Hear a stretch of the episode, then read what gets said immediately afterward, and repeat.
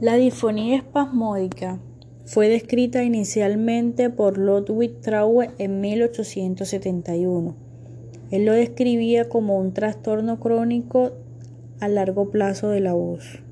Consiste en la dificultad para hablar debido a los espasmos de los músculos que controlan las cuerdas vocales. La causa exacta de la disfonía espasmódica es desconocida algunas veces se desencadena por el estrés psicológico y la mayoría de los casos se da a raíz de un problema en el cerebro y el sistema nervioso que puede afectar la voz. Los músculos de las cuerdas vocales sufren espasmos o se contraen provocando que éstas se acerquen o se paren demasiado mientras que las personas están usando su voz. La disfonía espasmódica a menudo ocurre entre las edades de los 30 y 50 años. Las mujeres son más propensas a resultar afectadas que los hombres. Algunas veces la infección es hereditaria. Los síntomas que puede presentar es que la voz normalmente es ronca y áspera. Puede titubear o hacer una pausa. La voz puede sonar forzada o ahogada y puede parecer como si el hablante tuviera que hacer un esfuerzo extra.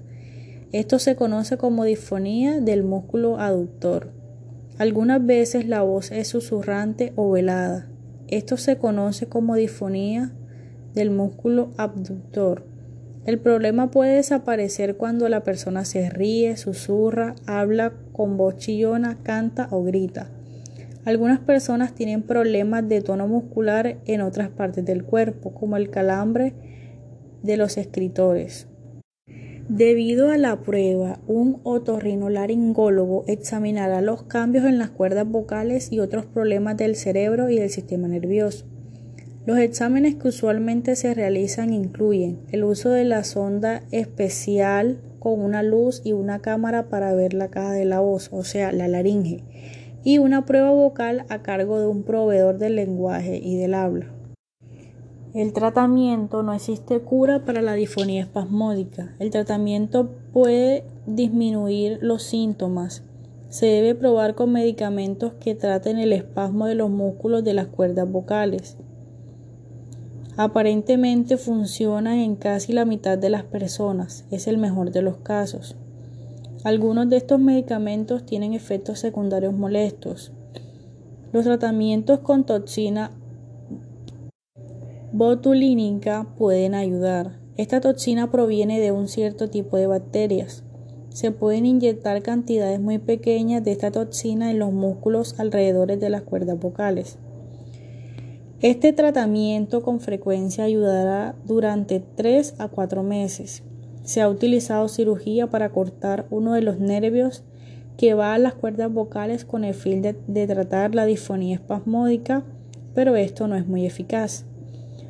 Otros tratamientos quirúrgicos pueden mejorar los síntomas en algunas personas, pero se necesita más evaluación.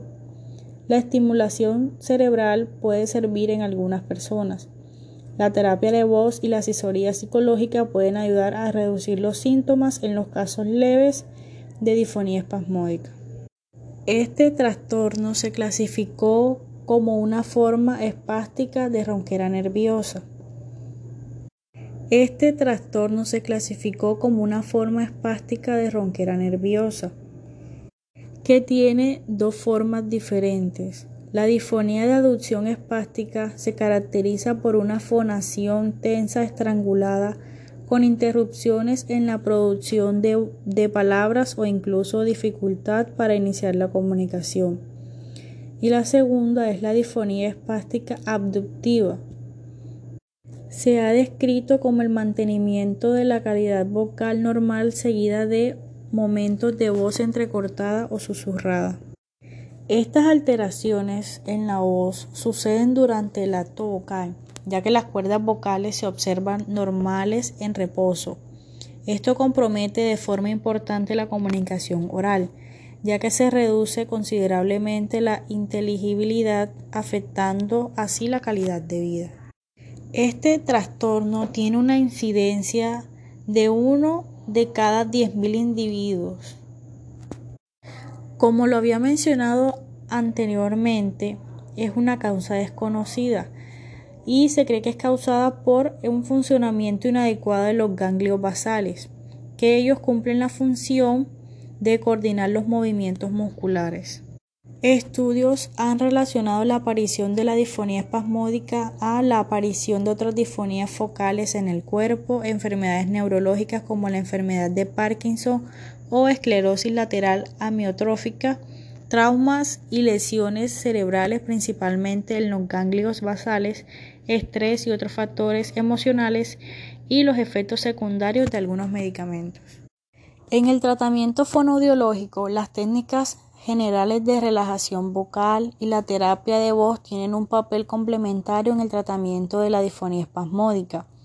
Estas incluyen el reducir el esfuerzo vocal, el volumen, la entonación y la longitud de las frases habladas al mismo tiempo, que se intenta aumentar la duración de las pautas entre una frase y otra.